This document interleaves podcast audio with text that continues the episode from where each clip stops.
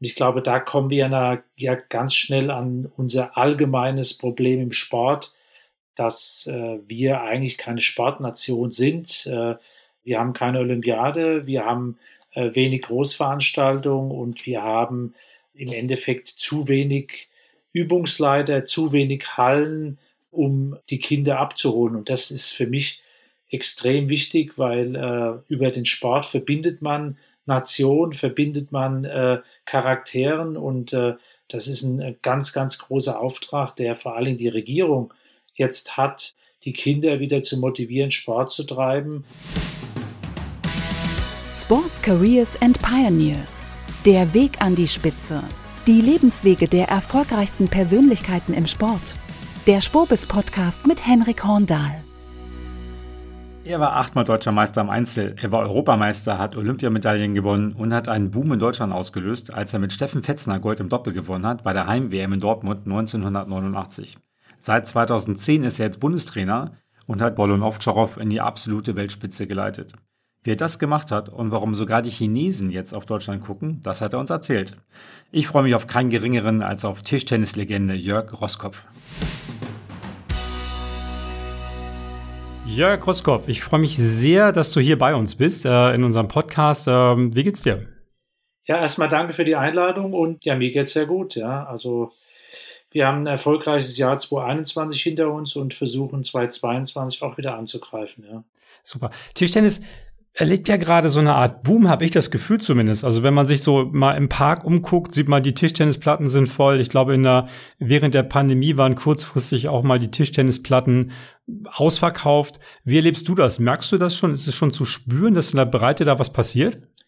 Ja, definitiv sind wir in der Breite aktuell unfassbar gut aufgestellt. Äh, ich glaube, jeder hat noch mal in der Pandemie irgendwo im Keller seine Tischtennisplatte ausgegraben, hat dann gesehen, dass vielleicht irgendwie ein Netz oder ein Schläger fehlt und deswegen äh, äh, wurde da sehr, sehr viel geordert, haben die Firmen, die Tischtennisfirmen äh, sehr große Probleme gehabt, auch zu liefern.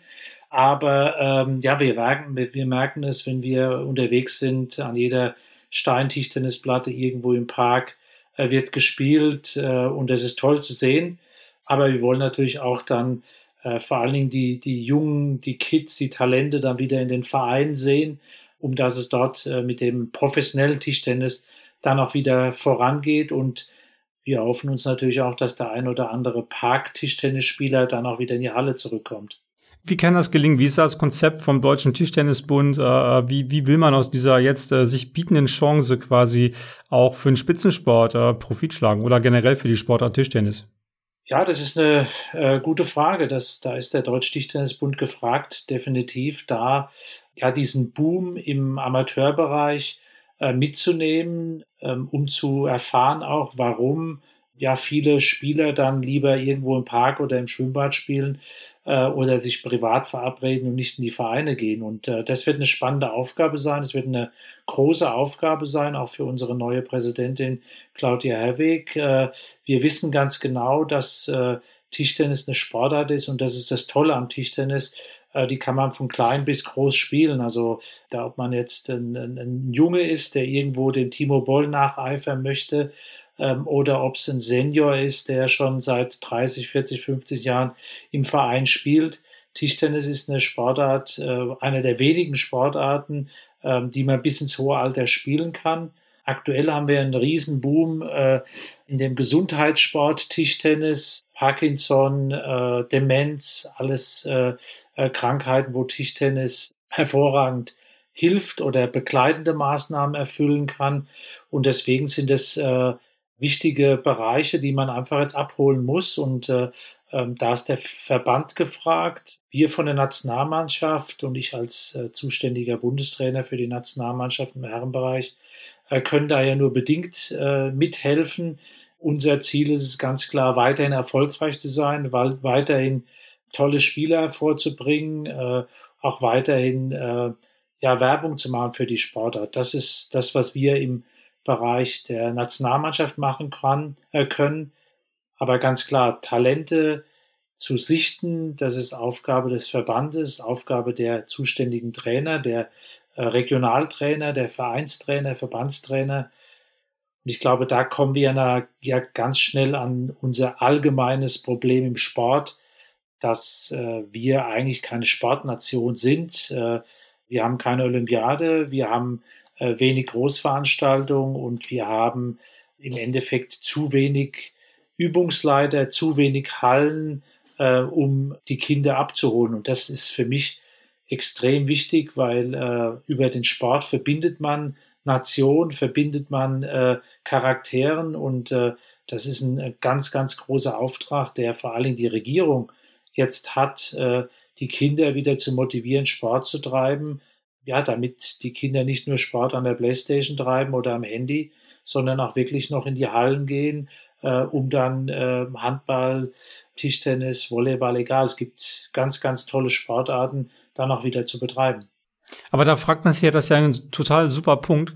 Das fragt man sich mir öfter mal, wie das so kleine Länder machen. Man denkt immer so zum Beispiel, das ist immer so ein plakatives Beispiel, bei Island zum Beispiel, das sind jetzt keine Top-Tischtennisspieler, glaube ich, aber es ist ein Mini-Land. Also ja. da wohnen so viele Menschen wie in Bielefeld, glaube ich. Ja. Die schaffen es aber, eine super Handballmannschaft zu machen. Die schaffen das, äh, gute Fußballspieler zu haben.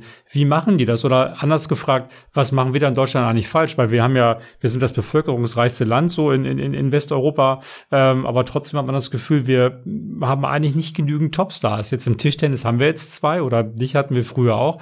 Äh, aber wo, wo hakt's da? Was, was fehlt da? Du hast eben schon gesagt, so sehr dezentrale Strukturen. Ist das das Problem oder hast du da eine, eine, eine Lösung oder eine Idee? Ja, ist eine schwierige äh, Frage. Es gibt sehr, sehr viele Antworten darauf, aber es muss im Endeffekt dann auch äh, in die Hand genommen werden. Das ist ein großer Auftrag, den man hat. Ich sage immer nur so, die Fußball-WM 2006 war ja eine unfassbare Werbekampagne für den Fußball in Deutschland, aber auch für unser Land. Ja, wir haben äh, die Fahnen geschwenkt. Wir sind mit den ähm, Autokorso, es war ein freundliches Land auf einmal Deutschland. Wir waren ja in der, in der Außendarstellung sind wir ja unfassbar gut rübergekommen. Das ist, glaube ich, wichtig, dass, dass äh, man den Sport auch als, als Werbung für unser Land sieht, aber vor allen Dingen auch als äh, Werbung für die, für die Kinder, wieder Sport zu treiben, weil äh, natürlich ist es das Spiel des äh, Schulsystems aktuell auch schwierig, äh, dann hinzukommen. Die, die Kinder sind lange in der Schule und haben danach natürlich auch noch Hausaufgaben auf und äh, haben vielleicht auch dann eine andere Motivation, nicht zum Sport zu kommen. Und da sind aber die Eltern gefragt, da sind die Trainer gefragt und da sind auch die Hallenzeiten dann auch gefragt. Also ist ja schon wichtig, dass, dass äh, ich habe drei Kinder, dass ich zu meinen Kindern dann öfters auch sage, komm, lass uns was machen oder äh, mach mal die Sportart oder versuch mal die Sportart, geh mit den Freunden dahin. Äh, und am Ende ähm, müssen dann die Übungsleiter die Kinder abholen. Die müssen einen tollen Job machen, die müssen äh, die Kinder abholen, die müssen die Kinder äh, gut beaufsichtigen. Ähm, und das ist schon ein extrem schwieriger Job. Und dafür brauchst du natürlich auch dann Hallenzeiten oder äh, genug Fußballfelder oder Tennisfelder oder die Möglichkeiten müssen gegeben sein.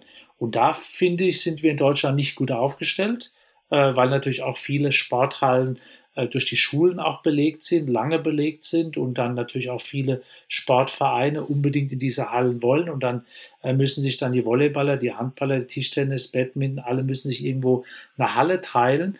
Und äh, da haben wir unser großes Problem. Und wenn ich jetzt als in meiner Funktion als Trainer sprechen darf, ist es so, dass ich finde es erschreckend, dass äh, bei Olympia äh, auch der Trainer nicht auf dem Podium steht und eine Medaille bekommt, weil das ist für mich eine Aussage, die getroffen wird. Äh, am Ende steht bei Olympia steht dann der, steht die Mannschaft da mit drei Spielern. Es steht kein Ersatzspieler da und es steht kein Trainer da, der eine Medaille bekommt. Und wenn ich jetzt Trainer zu Hause wäre, da würde ich mir sagen, ja, was ist denn da verkehrt gelaufen? Ich bin jetzt Trainer und der höchste Trainer im Tischtennis, der beste Trainer oder der beste Trainer bin ich nicht. Der Nationaltrainer bekommt keine Medaille und steht nicht auf dem, auf dem Podest. Ja. Das finde ich ist für mich eine, eine absolute eine falsche Aussage des IOCs.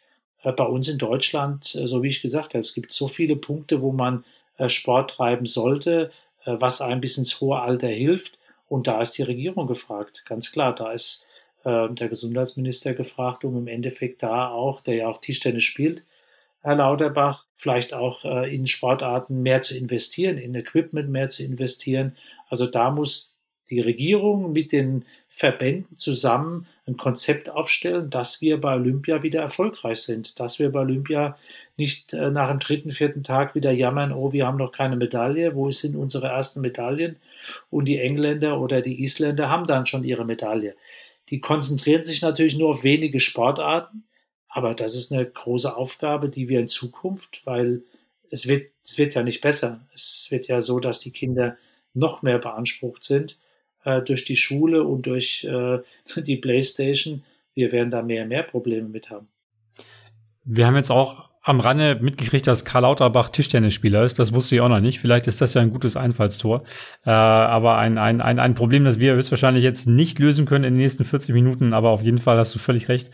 Äh, das, äh, das muss angegangen werden. Aber Zimmer, wie war das denn bei dir? Du hast ja, du musst ja dann irgendwann so in den 70ern angefangen haben mit Tischtennis. Wie bist du dazu gekommen und wann hast du gemerkt, dass du das ziemlich gut kannst? Ja, bei mir war es genauso so, wie ich es jetzt eben gerade geschildert habe. Also natürlich, äh, meine, meine Eltern haben gespielt. In meinem Heimatverein gab es entweder Fußball oder Tischtennis zu dem damaligen Zeitpunkt. Und ich bin äh, zu beiden äh, Sportarten gegangen, habe aber schnell gemerkt, dass im Tischtennis Freunde dabei sind, aber vor allen Dingen der, der damalige Vereinstrainer ein unfassbar gutes Training gemacht hat. Also breit aufgestelltes Training. Ähm, und es hat mir einfach Spaß gemacht, diese Koordination zwischen zwischen Ball, Schläger, äh, Auge, ähm, das hinzubekommen. Ja, die Schnelligkeit kam ja dann erst später dazu, aber ähm, die Freude an dieser Sportart war sofort da gewesen und in jedem Training war es so gewesen, dass wir ein mega gutes Gefühl gehabt haben, zum Training zu gehen. Und der Verein hat dann einfach auch eine Halle gehabt, wo er äh, fast rund um die Uhr dann auch die, die Kids betreuen konnte. Und ja, dann ist man dann ein Tick erfolgreicher geworden, ist dann auf dem Kreis, Bezirk, Hessen-Ebene dann irgendwo ins Blickfeld gekommen und ja, dann kamen schon die, die Verbandstrainer, die dann gesagt haben, ja, wir haben gehört, hier ist jemand und wir wollen uns den mal anschauen und dann geht's zum, zum, zum Training oder ging es zum Training nach Frankfurt. Ja, und dann war ja im Endeffekt schon so ein, so ein Stein ins Rollen gebracht. Ja, aber es fing an über die Eltern, über die Freunde, ähm, und über einen äh, unfassbar guten Übungsleiter, der, der ein, ein, breit gefächertes Training damals uns äh, bei jedem Training gezeigt hat. Das ist ja so die klassische Laufbahn, die die, die die meisten Sportler haben, die so durch die Verbandsebenen kommen. Wann hast du zum ersten Mal gemerkt, dass du womöglich bis in die Weltspitze vorstoßen kannst? Also das habe ich definitiv äh, erst spät äh, gemerkt weil ich jetzt nicht dieses begnadete Talent, äh, wie das zum Beispiel Timo Boll ist, ähm, das war ich nie. Mein Talent war die, die, dieser Kampf und diese Energie, die ich an die Platte gebracht habe. Und ja, über, die, über das Training und über die vielen Stunden als äh, in der Halle hat man irgendwann noch festgestellt, okay, ich kann relativ schnell Sachen erlernen und bin sehr ehrgeizig bei der Sache, um Sachen, die vielleicht doch etwas komplizierter gewesen sind, dann doch lernen zu wollen. Und ähm, dann ging es dann in die Nationalmannschaft und da hat man schon gemerkt, okay, es waren erfolgreiche Zeiten, aber natürlich gehören auch die Misserfolge dazu. Und das hat mir auch nie was ausgemacht, sondern ich habe eigentlich bei den Misserfolgen immer wieder das, äh, den Ehrgeiz draus gezogen äh, und die Motivation, okay, es gibt bessere Spieler, äh, ich muss mich auch verbessern. Und äh, deswegen habe ich dann meinen Eltern ja 1900 1984 dann eigentlich gesagt, okay, ich möchte ins Deu 1986 ins Deutsche Tischtenniszentrum nach Duisburg, um im Endeffekt dann jeden Tag, vielleicht auch zweimal am Tag, äh, mit den besten Jugendlichen Deutschlands zu trainieren. Wir haben dort das Zentrum installiert, sind normal zur Schule gegangen und haben entweder vor der Schule oder nach der Schule trainiert und konnten dadurch unser Trainingspensum verbessern. Und da hat man, glaube ich, schon gemerkt, okay, da ist eine Verbesserung da, da ist auch der Ehrgeiz da und da geht es auch international nach vorne. Und ab diesem Zeitpunkt, ich habe 1986 in Düsseldorf meinen Profivertrag unterschrieben bei Borussia Düsseldorf. Ich sage mal, ab diesem Zeitpunkt habe ich eigentlich gemerkt, okay, da entwickelt sich was. Da gehe ich jetzt in die Bundesliga rein. Äh, der beste Verein in Deutschland wollte mich holen. Ähm, ich habe den Vertrag unterschrieben. Ich habe einen super Trainer gehabt ich habe auch unfassbar viel Glück gehabt in meiner Karriere, dass ich immer zu dem richtigen Zeitpunkt auch die notwendigen Trainer gehabt habe, die mich wieder nach vorne geschoben haben und wieder motiviert haben. Und ja, so ging es dann eigentlich sagen wir, ab 1986 mit der Unterschrift in Düsseldorf so nach vorne, ja, dass wir dann irgendwann 1989 dann im April dann äh, Weltmeister geworden sind, was keiner erhofft hatte, keiner dran geglaubt hatte und eine mega Sensation gewesen ist. 89 Jahre, das war natürlich deine große Stunde. Erzähl mal ein bisschen, weil das war ja so ein herausragender Erfolg für dich, äh, was da eigentlich passiert ist. Also 89 war die Weltmeisterschaft in Dortmund und bis dahin, äh, du hast ja mit Steffen Fetzner, deinem guten, bekannten Freund damals gespielt. Und auf euch hat ja vorher keiner ein Pfifferling gesetzt, kann man sagen. Also, dass, dass ihr am Ende eine Goldmedaille gewinnt, gab es da vorher noch nicht in Deutschland, ähm, war eigentlich ausgeschlossen. Also, wie ist es da zu diesem Erfolg gekommen? Was ist da passiert?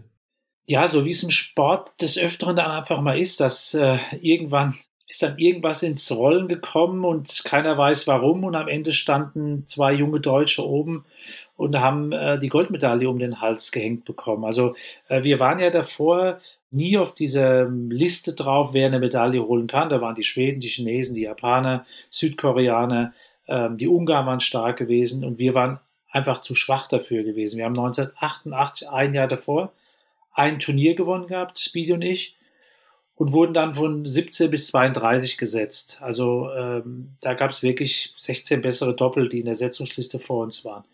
Ja, wir haben aber schnell gemerkt in Dortmund, äh, in der Westfalenhalle, es ist an dem Tag irgendwas entstanden, ähm, schon in, der, in den ersten Runden, wo wir gemerkt haben, die Zuschauer sind, pushen sie uns. Wir haben das Gefühl, äh, wir können uns steigern.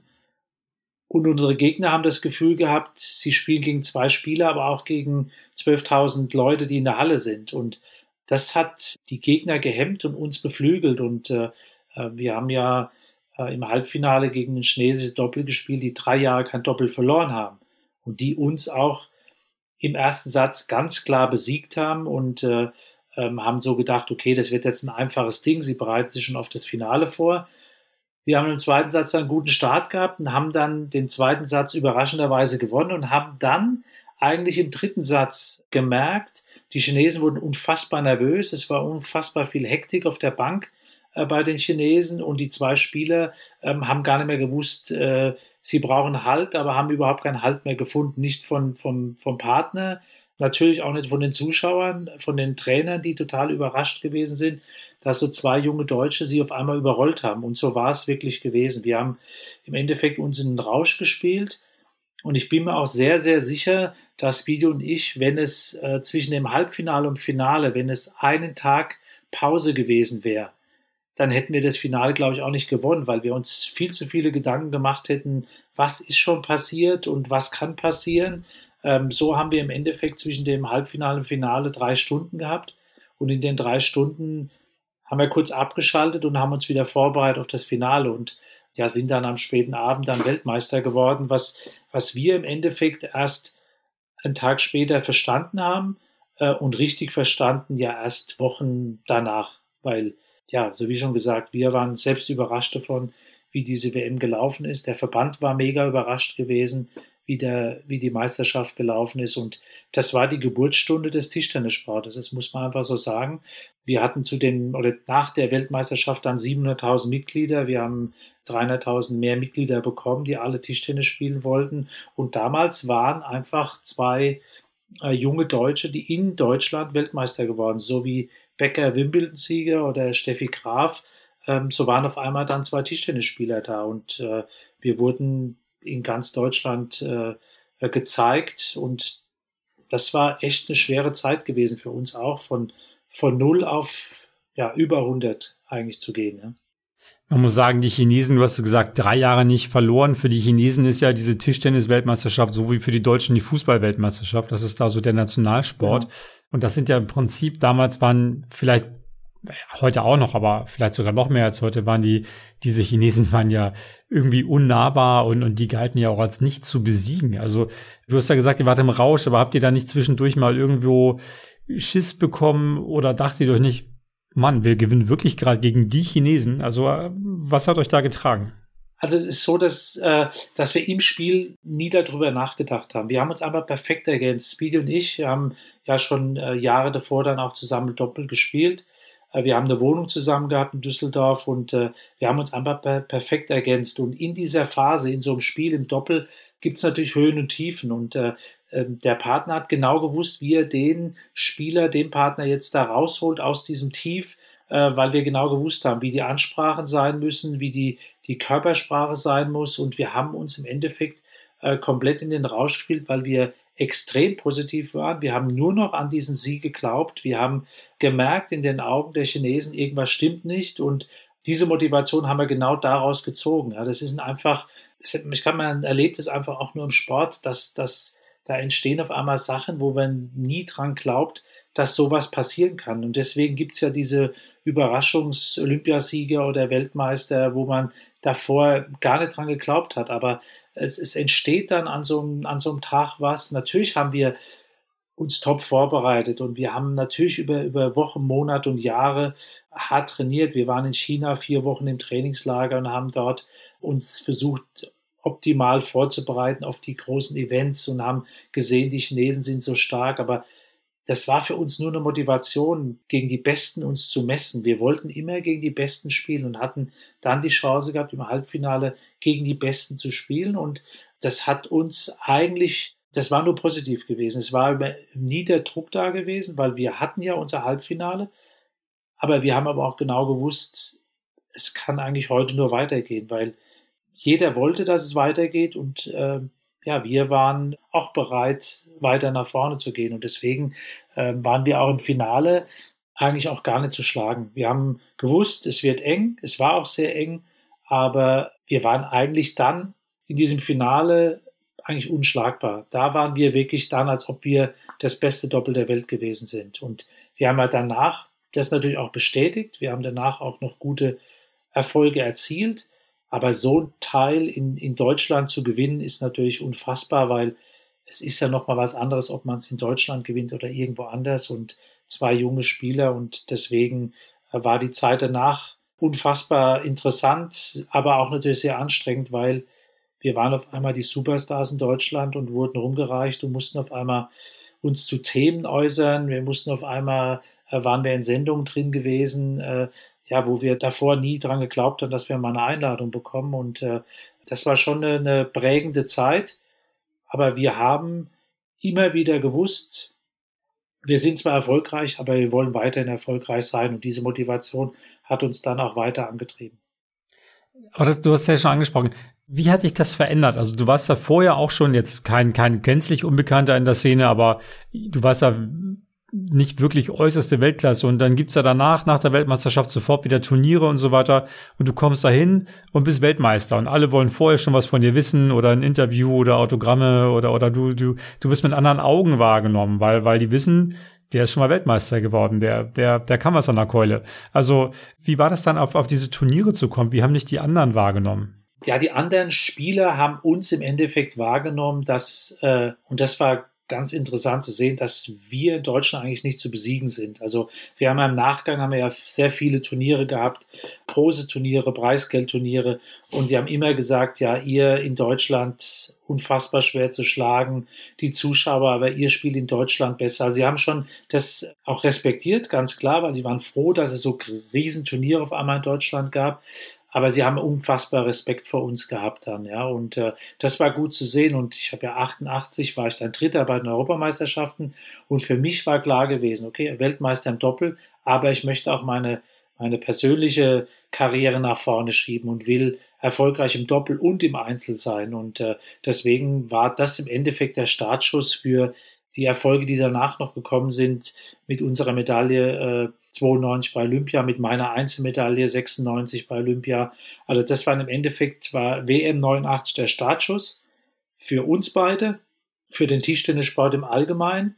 Also es war ja äh, unfassbar viel, was, was auch andere Sportler, äh, Tischtennisspieler auf einmal verdient haben, weil es wurde ja allgemein der Tischtennissport besser bezahlt, präsentiert in den Medien und äh, wir haben immer gesagt, äh, wir haben äh, das Gehalt von allen Tischtennisspielern nach der WM 89 nach oben gehoben, natürlich unseres auch, aber vor allen Dingen für die Spieler, die im Endeffekt äh, vielleicht in der Halle waren oder am Fernseher und dann die Motivation hatten, auch besser zu spielen. Aber die Bundesliga war unfassbar erfolgreich, sehr, sehr viele Zuschauer, viele Live-Übertragungen im Fernsehen und dadurch wurden auch bessere Sponsoren gefunden und bessere Gehälter bezahlt. Du hast ja am Ende, glaube ich, über 20 Jahre Tischtennis gespielt. Was, was hat dich diese ganze lange Zeit angetrieben? Du warst Nummer vier der Welt, du hast, hast du eben erzählt, Medaillen gewonnen, Turniere gewonnen und so weiter.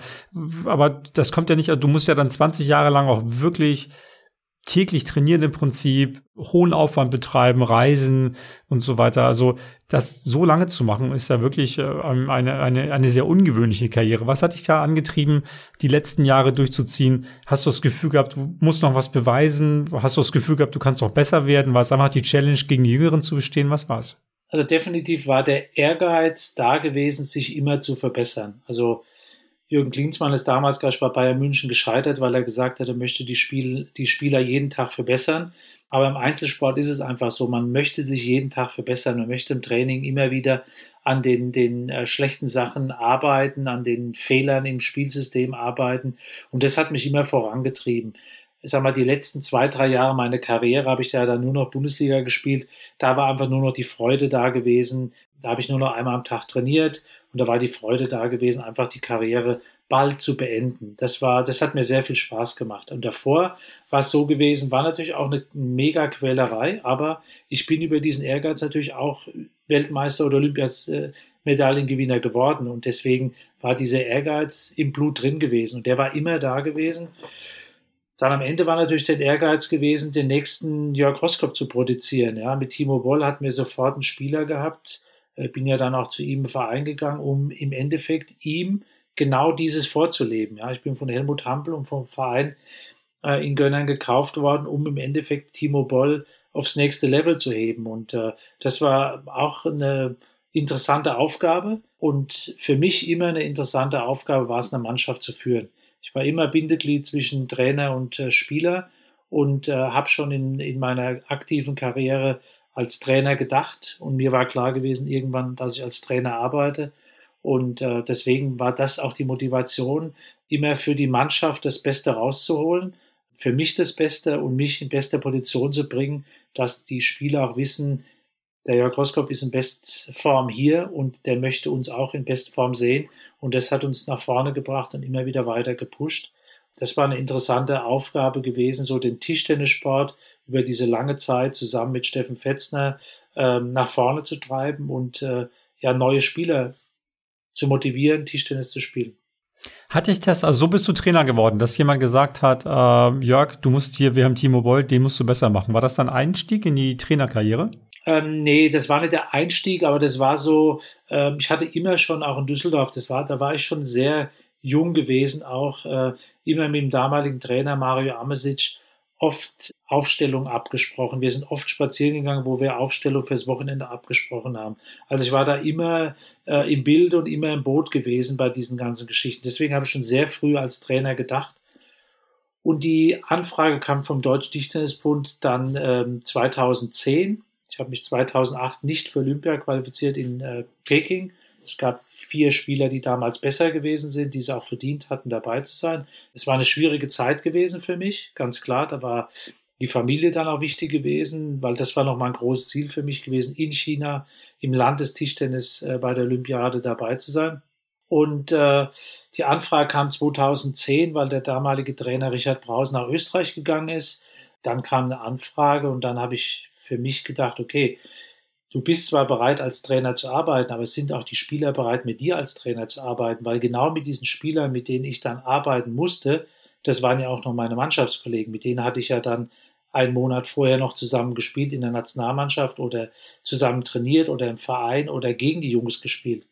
Deswegen war mir es wichtig gewesen, mit ein, zwei Spielern zu sprechen, um die sich das vorstellen können, ähm, dass ich Nationaltrainer bin und äh, sie haben alle gesagt, ja, okay, das kann sehr, sehr gut werden. Und das war für mich dann der ausschlaggebende Punkt zu sagen, äh, beim Verband, äh, jetzt können wir zusammensetzen und können über den Vertrag sprechen. Das ist ja so ein bisschen so ähnlich wie ähm, Menschen, die in einer Abteilung arbeiten und dann irgendwie Vorgesetzte werden, die dann auf einmal der Chef sind von den Menschen, mit denen sie dann zusammenarbeiten. Ist dann interessant, dass du dir erstmal gefragt hast, ob das für die okay ist. Aber da musst du ja irgendwann auch mit denen arbeiten, die Trainingspläne machen und so weiter, Belastungssteuerung und so. Wo, woher kannst du das? Hast du das dann quasi im Job gelernt oder hast du da vorher Ausbildungen oder, oder Lehrgänge gemacht? Wie, wie funktioniert sowas? Genau, also natürlich habe ich sehr viel im, im Job gelernt. Ich habe natürlich über die Jahre sehr viel aufgesaugt von äh, extrem guten Trainern. Auch äh, Mannschaftsführung, äh, wie man mit Spielern umgeht, das sind ja alles Sachen, die sind wichtige Faktoren eines Trainers. Dann habe ich natürlich die, die höchste Trainerlizenz äh, gemacht äh, beim Deutschen Tischtennisbund und ja, bin dann in den ganzen Bereich reingegangen, habe aber auch schnell gemerkt, ich brauche für jeden Bereich auch wirklich Spezialisten. Also ich kann jetzt nicht sagen, äh, der athletische Bereich, der psychologische Bereich, der medizinische Bereich, da brauche ich alles Spezialisten, da brauche ich Leute, auf die ich vertrauen kann, die mit mir zusammen in dem Boot sitzen, mit der Mannschaft und wir wollen nach vorne. Also diese, diese, diese Führungskraft, so wie du es gesagt hast, natürlich ist es schwierig, danach zu sagen, zu den Spielern, du bist nominiert, du bist nicht nominiert. Das ist ein schwerer Teil, aber mir war auch klar, dass es ein, ein Teil meiner, meines Jobs jetzt wird. Ich bin der Chef der Spieler. Sie haben das zu befolgen, was ich dann auch nominiere oder sage im Training, Trainingspläne schreibe. Natürlich immer nur im, im besten Gewissen. Dafür brauche ich ein Team. Als Assistenztrainer brauche ich einen guten Assistenztrainer. Ich brauche aber auch ein Team um dieses Team rum. Und äh, das war mir schnell klar gewesen, dass wir da eine Veränderung brauchen im Verband. Deswegen mit den meisten arbeiten wir heute noch zusammen und äh, das ist eine erfolgreiche äh, Zeit. Es ist so ein Mount Everest, den man hochgeht. Äh, es gibt sehr, sehr viele Teile bis dahin, die man besteigen muss, die man erklimmen muss, aber auch sehr viele Rückschläge. Manchmal sind Sachen auch gar nicht zu erreichen. Da muss man weiter dran arbeiten und so ist es ja in der in der freien Wirtschaft ist es ja auch so. Man, man wird Chef dann von einem Team, aber man muss ja mit dem Team zusammenarbeiten und man muss das Team mitnehmen. Alleine äh, ist immer schwierig, was zu erreichen. Äh, man sollte mit dem Team zusammenarbeiten, sollte in viele Bereiche auch mit einbinden. Aber am Ende muss ja einer den Hut äh, sich anziehen, die Entscheidung zu treffen. Und er muss auch den Kopf hinhalten. Also ich halte den Kopf dafür hin. Und wenn der Verband irgendwann sagt, da sind keine Erfolge mehr da, dann, dann bin ich der Letzte, der geht. Aber wenn der Verband das sagt, dann bin ich auch weg. Also ich weiß ganz genau, dass dieser Job äh, äh, sehr erfolgsabhängig ist und äh, deswegen mache ich mir da wenig Gedanken drüber, sondern gehe da frei rein und die Spieler wissen auch ganz genau, dass ich nicht an dem Job hänge, nur weil ich jetzt der Weltmeister bin und deswegen Bundestrainer sein muss, sondern wenn die Qualität nicht da äh, ist, dann sollen die Spieler zu mir kommen und sollen sagen, das reicht. Also du musst dir was anderes suchen und der Verband muss es dann bestätigen. Aber das hilft schon höchstwahrscheinlich, dass du selber große Erfolge hattest, Weltmeister warst, äh, Olympiamedaillen hast, dass, dass, die, dass die Spieler dir mehr vertrauen, weil die wissen, dass du auch mal eine Vorhand und eine Rückhand über die Platte gebracht hast? Äh, definitiv. Also ich glaube, es ist, äh, es, so wie ich vorhin schon gesagt habe, es gibt bessere Trainer mit Sicherheit, aber es gibt äh, ähm, in Deutschland einfach wenig Trainer, bis kein der Trainer, die das alles schon mitgemacht haben. Also ich, ich gebe da ein gutes Beispiel. Wir sind bei Olympia äh, 2016, äh, sind im Endeffekt beide Spieler, Ovtcharov und Boll, waren jetzt nicht zufrieden, wie sie im Einzel gespielt haben. Ovtcharov hat sich sensationell viele Ergebnisse zurechtlegen wollen, aber hat sie nicht erreicht im Einzel. Äh, bei Timo war es genauso und äh, sie waren sehr frustriert gewesen und wir hatten einen Tag Zeit gehabt zwischen dem Einzel- und dem Mannschaftswettbewerb. Und ich glaube, ein Trainer, der das nicht mitgemacht hat, der äh, wäre sehr überrascht gewesen, wie unterschiedlich die Spieler das aufgefasst haben. Der Timo, der war eigentlich schon so ein bisschen bereit, wieder Mannschaft zu spielen. Der Dima war überhaupt nicht bereit zu spielen. Und den habe ich auch gar nicht in der Halle sehen wollen. Ich habe zu ihm gesagt, ich sehe dich nicht in der Halle beim Training. Du gehst nicht mit uns zum Training, sondern du musst deinen Kopf frei kriegen, du darfst auch ein, zwei Bier trinken ähm, und wir sehen uns dann übermorgen wieder. Und das sind genau die Sachen, die man im Endeffekt dann auch weiß, äh, wenn man mit den Spielern schon lange zusammengearbeitet hat, aber dass die Spieler auch dann Vertrauen in den Trainer haben. Ja? Da, dass der Offshore sagt, okay, der hat das genauso mitgemacht. Ich habe das 1996, genau diese Sache habe ich äh, auch mitgemacht. Tag vorher verloren und Platz 3 und 4 den Tag später dann um, äh, um das Bronzespiel dann gewonnen. Und da musste ich auch schnell abschalten und wieder umschalten. Und äh, genau das ist ein wichtiger Faktor, den die Spieler natürlich von dem Trainer mehr akzeptieren, der erfolgreich war. aber der das natürlich auch erfolgreich rüberbringen kann. Was bringt mir das, wenn ich jetzt Weltmeister bin, aber erzähle den Jungs nur Mist? Also die müssen das schon auch genauso äh, von mir erstmal vorgelebt bekommen, von meinem Team vorgelebt bekommen. Äh, das ist wichtig, dass wir immer 100 Prozent geben und am Ende müssen die Spieler da auch hundertprozentiges Vertrauen haben, so wie ja, das überall in der Wirtschaft auch ist. Man muss dieses Vertrauen aufbauen, dass man als Team zusammen genau vielleicht auch gegen die Wand rennt. Das ist einfach so. Manchmal ist es so, dass man dann auch vielleicht eine schlechte Entscheidung getroffen hat. Die muss man dann gut erklären und dann geht es vielleicht wieder weiter. Wie ist es mit den Entscheidungen, die du triffst? Werden die immer akzeptiert, weil der Bundestrainer Jörg Roskopf, ehemaliger Weltmeister, Olympiamedaillengewinner und so weiter, getroffen hat? Oder sagen die Spieler dann auch schon mal, nee, Jörg, schon wieder Vorhand, lass lieber Rückhand machen oder ich will dir was anderes trainieren, ich brauche ein bisschen Pause. Haben die Mitsprache oder sagst du schon, nee, Sportsfreunde, heute machen wir so? Definitiv haben die Spieler bei mir und bei uns im Team immer Mitsprache. Wir haben mündige Spieler, wir haben unfassbar erfahrene Spieler, die im Endeffekt immer Mitsprache haben. Am Ende wissen sie aber, wenn es um Mannschaftsaufstellung geht, ich weiß oder wir wissen schon, mit wem wir davor auch vielleicht mal ein, zwei Wörter darüber sprechen ähm, aber am Ende ist es meine Entscheidung, unsere Entscheidung, wen wir nominieren, wer aufgestellt wird. Aber in der ganzen, den ganzen Trainingsprozess, die Spieler können immer zu uns kommen, aber ganz klar, wenn wir irgendwas durchsetzen wollen, äh, wo wir glauben, in diese Richtung müssen wir gehen, wird das mit den Spielern abgesprochen, wird das den Spielern erklärt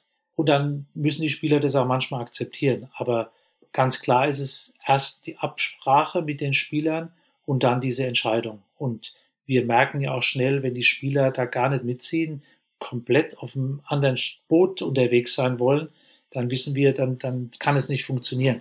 Deswegen, die Spieler müssen immer abgeholt werden und müssen immer dabei sein bei diesen ganzen Entscheidungen.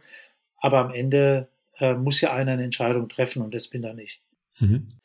Du hast eben gesagt, so ein Bild bemüht, äh, den Mount Everest. Was bei deinem Mount Everest ganz oben? Was ist quasi das, das was, was ist das Gipfelkreuz? Also hast du da irgendeine Art von Vision, äh, Vision, wie du da hinkommen willst und was, was steht da oben?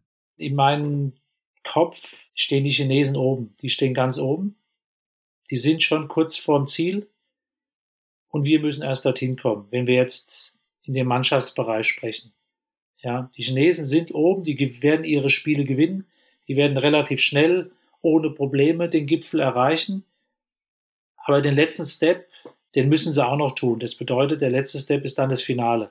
Und wir müssen erst dorthin kommen. Wir haben Achtelfinale, Viertelfinale, Halbfinale und wir haben schwere, schwere Gegner dann vor der Brust und müssen die erstmal schlagen. Also wir müssen erstmal unsere Hausaufgaben machen. Wir müssen gut vorbereitet sein. Wir brauchen Helfer. Das braucht jeder, der einen Berg hochgeht. Und wir brauchen eine intakte Mannschaft, die wirklich das Ziel hat, da nach oben zu gehen. Und deswegen äh, war das eine, eine coole Sache, da damit das als Schaubild zu haben. Aber das ist so mein Ziel, dieses Maximum zu erreichen. Und äh, 8848 Meter ist halt schon hoch. Und äh, wir wollen da hoch hinaus.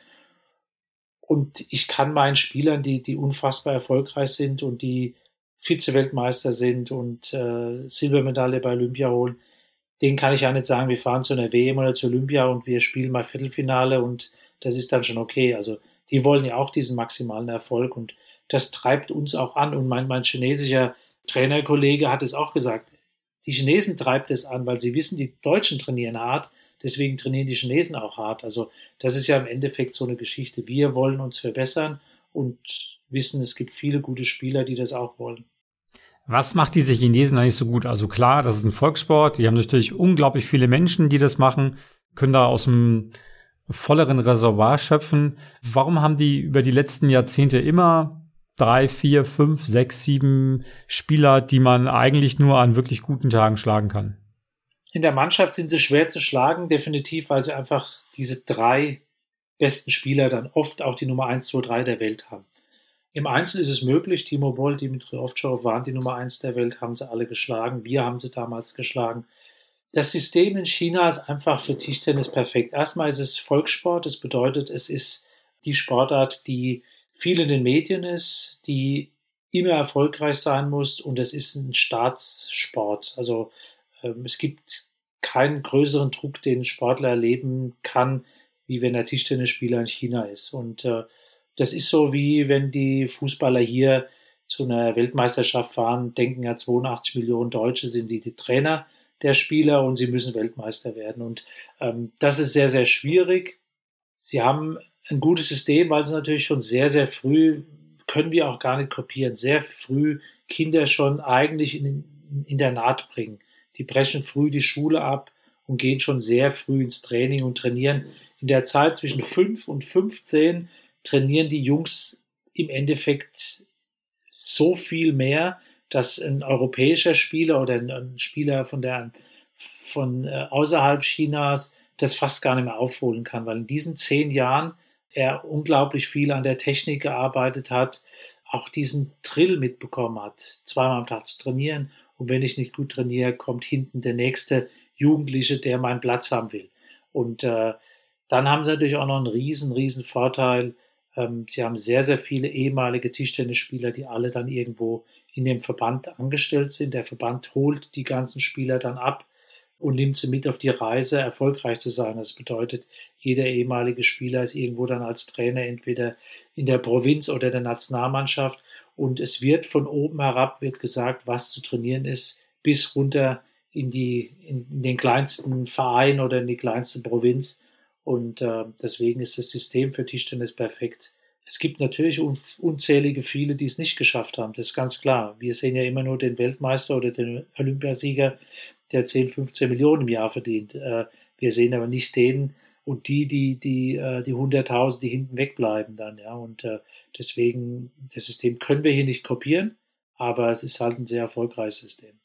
Das heißt aber, es ist im Prinzip, es hat nicht so viel zu tun mit technischen Dingen oder taktischen Dingen, sondern vor allem damit, dass sie einfach ein sehr gutes System haben, sehr viele Spieler und vor allem sehr viele Spieler, die sehr viel trainieren in ihren jungen genau. Jahren. Also die im Endeffekt in jungen Jahren viel trainieren, aber natürlich auch einen Trainer hinten dran haben, der genau weiß, welche Technik später im Herrenbereich gebraucht wird oder im Damenbereich. Das ist im Endeffekt ein wichtiger Faktor, die auch wenig Wert darauf legen, auf erfolgreich zu sein im Schüler- und Jugendbereich, sondern die sehen schon ihre Spieler, wo sie genau wissen, die können wir nach vorne treiben. Fehlt dir das bei deutschen Nachwuchsspielern oder europäischen? Ist es das, was uns ein bisschen fehlt, diese, diese, diese Bereitschaft schon sehr jung, äh, sich so einem Drill zu unterwerfen und äh, wirklich hart zu trainieren, auch mehrmals täglich?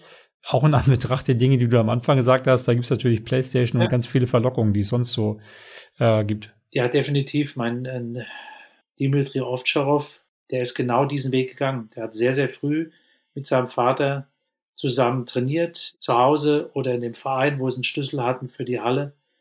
Die haben sehr früh sehr viel trainiert. Timo Boll ist genau diesen Weg gegangen, hat einen hervorragenden Trainer gehabt mit Helmut Hampel, der ihn abgeholt hat, von der Schule in die Halle gefahren. Dann hat er trainiert, dann ist er wieder zurück in die Schule gefahren worden. Da hat er seine zweite Einheit am Tag trainiert die haben im Endeffekt schon sehr früh diesen Drill auch mitbekommen. Ja. Und es gibt ja Beispiele, dass genau diese zehn Jahre im, im, im Jugend, Schüler im Jugendsektor unfassbar wichtig sind, um sich zu entwickeln. Äh, das ist der wichtigste Faktor. Und da sind im Endeffekt bei uns zu viele Ablenkungen. Man kann heute keinem Kind sagen, du musst mit fünf Jahren zweimal am Tag trainieren. Das ist natürlich schwierig, aber man könnte es ja sagen, dass man äh, mit zehn, elf Jahren mehr trainiert, ja.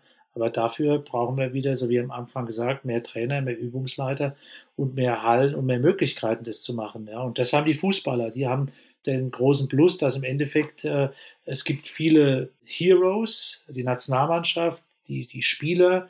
Es wird viel Geld verdient, was natürlich auch ein Anreiz ist für viele Familien dann auch.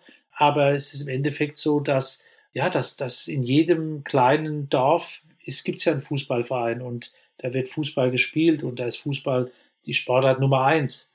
Und deswegen ist es für die Fußballer ein Tick einfacher. Aber ich, ich sehe es einfach nicht so, wie es viele vielleicht sagen, ja, es ist, es ist halt so schwierig. Nee, man muss es einfach angehen, diese Geschichte. Und man muss den Sport, muss man wieder so sehen, so wie man ihn vielleicht 1986, 87, 88, 89 mit Tennis, mit Fußball, mit Tischtennis. Wir hatten einen tolle Handballer. Wir haben ja diese erfolgreichen gehabt. Ja, unsere Top-Sportler, äh, Dirk Nowitzki, der jetzt aufgehört hat, hat in Amerika dann gespielt. Aber so diese, diese Riesen-Heroes, Timo Boll ist ein, ist ein Riesen-Hero in Deutschland, ja. Aber dann sieht man natürlich sehr, sehr wenig in Deutschland, weil wenig übertragen wird, ja. Aber Ähm, das ist ein Vorbild. Da können die Sportler äh, und die Kinder hochschauen. Aber sie müssen das natürlich auch immer wieder sehen. Sie müssen immer wieder gefordert werden. Und dafür brauchen sie ganz klar die Trainer. Und das ist ein großes äh, Manko, das wir haben. Die Trainerausbildung und äh, die Honorierung des Trainers. So kann man es vielleicht nennen. Das Gehalt des Trainers für Übungsleiter und danach später für einen, für einen Bezirkstrainer oder für einen, für einen Landestrainer, äh, genauso wie natürlich auch für einen Bundestrainer. Das ist ein wichtiger Faktor. Wenn, wenn Georg Hackel als Legende im Rodelsport jetzt Trainer in Österreich ist, da muss man einfach mit dem Kopf schütteln, weil der hat ja so viel Erfahrung, das kann man einfach gar nicht bezahlen. Der kennt jede Bahn, jede Kurve, jede, ja, jeden Bob, äh, jeden, jeden Schlitten kennt er. Das ist unbezahlbar. Und so, so einen Mann weggehen zu lassen, ähm, ich kenne mich jetzt nicht genau aus, äh, wie die Probleme da waren, aber wenn man so einen Hero hat, den muss man halten. Und da muss man im Endeffekt dann auch versuchen, irgendwo anders Geld zu finden, dass man so, einen, so einen Sportler dann auch äh, in Deutschland da noch hält. Aber wir brauchen definitiv mehr davon. Haben wir gut den Bogen geschlagen zum Anfang unseres Gesprächs. Ähm, sag mal, ich habe, als ich mich äh, vorbereitet hatte, das muss ich noch loswerden, die Frage auf jeden Fall. Wie war das mit den Chinesen früher? Hattest du eigentlich mit denen, du hast ja vorhin schon erzählt, dass du mal auch im Trainingslager warst, vier Wochen in China vor der Weltmeisterschaft. Konnte man irgendwie mit denen in Kontakt treten oder war das, oder sind die immer noch so eine, eher so eine abgeschottete Community, in die man nicht so richtig reinkommt?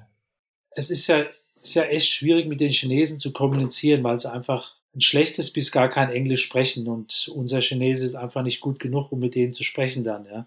Deswegen, ähm, früher war es ein bisschen schwieriger, muss ich sagen. Heute sind die Chinesen einfach viel offener. Die, die Welt ist ja viel offener geworden und da kannst du auch ein paar Sachen preisgeben und wir wissen, was sie trainieren und es sind auch keine anderen Sachen, wie wir trainieren.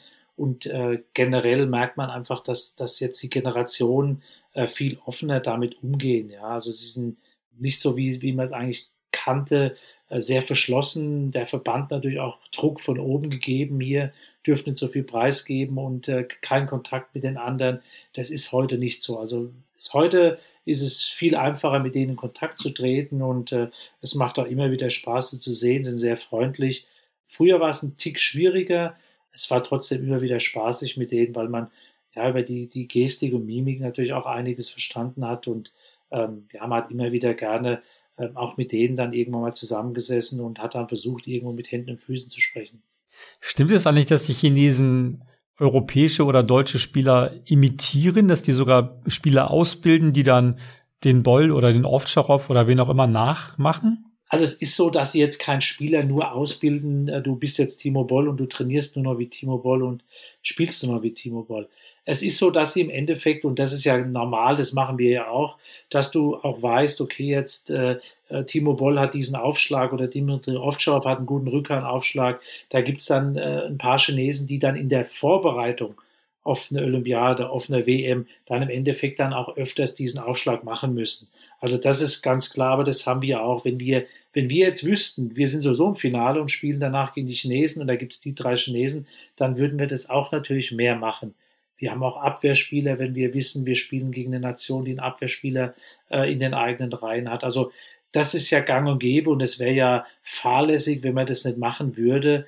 Man muss ja im Endeffekt dann die Leute taktisch darauf vorbereiten, aber man muss ja auch Taktiken umsetzen können und das fängt im Training schon an. Fast schon die letzte Frage. Was würdest du dem 20, 30 und 40-jährigen Jörg Roskopf raten, wenn du ihn treffen könntest? Dem 20-jährigen alles so zu machen wie damals auch, weil das war die Hochzeit nach der WM gewesen. Das war eine äh, mega tolle Zeit gewesen. Ähm, da habe ich eigentlich, muss ich sagen, keinen Fehler gemacht. Habe meine meine Frau kennengelernt, habe den besten Verein gehabt, habe den besten Vertragspartner gehabt. Vielleicht zu dem damaligen Zeitpunkt hätte uns so ein richtiger Manager gefehlt. Das war zu dem Zeitpunkt gab es das ja noch gar nicht. Boris Becker hatte Ion Tiriak, aber so, das war noch nicht so gang und gäbe, dass man da so einen Manager hatte. Ich glaube, da wäre einfach noch mehr äh, passiert. Dem 30-Jährigen, ja, da kamen schon die ersten Verletzungen dazu.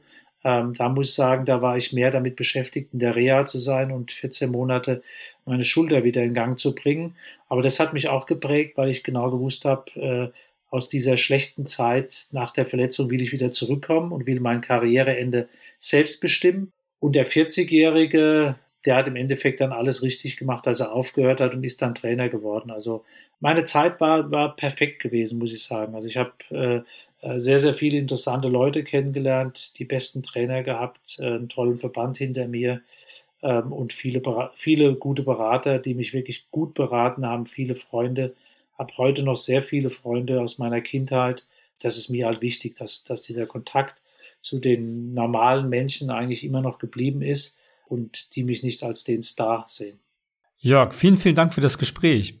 Sag mal, wenn man mit dir in Kontakt kommen möchte, wie, wie kann man mit dir, wie kann man dich erreichen? Wenn man ein sehr guter Spieler ist, dann vielleicht dann beim WM-Finale, wenn ich ihn aufstelle. Das ist der Kontakt. Sonst bin ich äh, aktuell, äh, das macht mir sehr viel Spaß, sehr viel unterwegs in dem Bereich Speaker. Also ich bin bei den Sportspeaker unter Vertrag und äh, lerne dort viele Leute auf den Bühnen kennen, indem ich Motivationsvorträge halte und die in Verbindung mit Tischtennis. Äh, ich sehe das immer bei meinen Vorträgen, in der Platte da steht, die Jungs, die wollen schon immer Tischtennis spielen, die sind schon heiß gegen mich zu spielen. Das sieht man auch jeden, der im Vorstand irgendwo sitzt, der will Tischtennis spielen, der will äh, zocken und äh, das passt eigentlich ganz gut, diese Motivation äh, vom Spieler zum Trainer, immer mit den besten messen und am Ende dann auch äh, diesen Übertrag an die Tischtennisplatte, weil jeder ja denkt, er kann Tischtennis spielen und sieht auf einmal, wie es richtig funktioniert. Und da bin ich aktuell ähm, unterwegs, habe ein paar Markenbotschafterverträge unterschrieben ähm, und das macht mir echt Spaß, da unterwegs zu sein für, für Robinson, für meine Firma Yola. Ähm, Im Endeffekt, ähm, ja, toll. Plus natürlich den Verband, ähm, das füllt mich gut aus, aber das zeigt mir auch, dass, äh, ja, dass die Zeit äh, sehr kostbar ist und äh, man natürlich sicher immer aussuchen sollte, was geht, was möglich ist und äh, ja, die Zeit aktuell macht mir schon sehr, sehr viel Spaß. Super. Vielen Dank, Jörg Roskopf. Hat mir großen, großen Spaß gemacht, mit dir das Gespräch hier zu führen. Ich habe auf jeden Fall viel mitgenommen, äh, tolle Geschichten gehört. Vielen, vielen Dank, dass du unser Gast warst. Dankeschön. Ciao. Das war mein Gespräch mit Mr. Tischtennis. Ein wirklich total sympathischer Typ, finde ich, Jörg Roskopf. Mir ist hängen geblieben, dass man auch das Unmögliche möglich machen wird. Das klingt erstmal irgendwie nach einer Floskel, aber ich finde, das hat sein WM-Sieg 89 mit Steffen Fetzner in Dortmund total gezeigt, weil das wirklich eine riesengroße Überraschung war.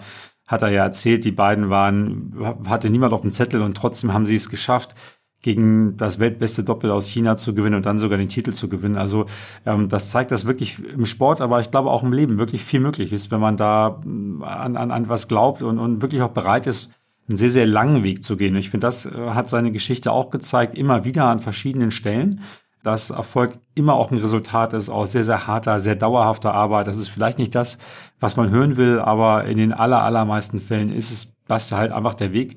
Und äh, das zeigen ja auch die Biografien von äh, Boll und Ovtcharov, denen Jörg auch sehr, sehr viel geholfen hat. Eine zweite Sache, die mir auf jeden Fall auch hängen bleibt, ist, dass ich glaube, dass Jörg sehr, sehr glaubwürdig ist als Absender von dem, was er lehrt äh, äh, und was er vermitteln will, ähm, weil man total merkt bei ihm, dass er Tischtennis wirklich lebt und atmet.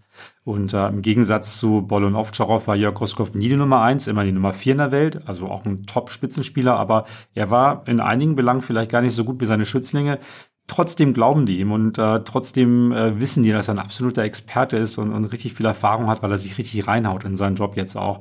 Und das merkt man auch an jeder Stelle im Prinzip. Und ich glaube, wenn man das übersetzt ins Business, heißt es ja, dass ich als Vorgesetzter nicht unbedingt immer alles besser wissen muss oder besser machen können muss, aber dass ich sehr, sehr glaubwürdig sein muss in dem, was ich mache. Und ich glaube, das kann man auf jeden Fall mitnehmen. Also mir hat es total Spaß gemacht. Schön, dass ihr dabei wart. Wenn ihr uns schreiben wollt, macht das sehr, sehr gerne. Freuen wir uns unter podcast.sponsors.de oder abonniert gerne auch unseren Podcast unter Spotify, Soundcloud, Apple Podcast oder überall, wo ihr eure Podcasts hört. Ich freue mich auf die nächste Folge mit euch. Bis dahin, tschüss. Das war der Spobis Podcast mit Henrik Horndahl. Sports Careers and Pioneers. Der Weg an die Spitze. Die Lebenswege der erfolgreichsten Persönlichkeiten im Sport. Der Spobis Podcast ist eine Produktion von Maniac Studios.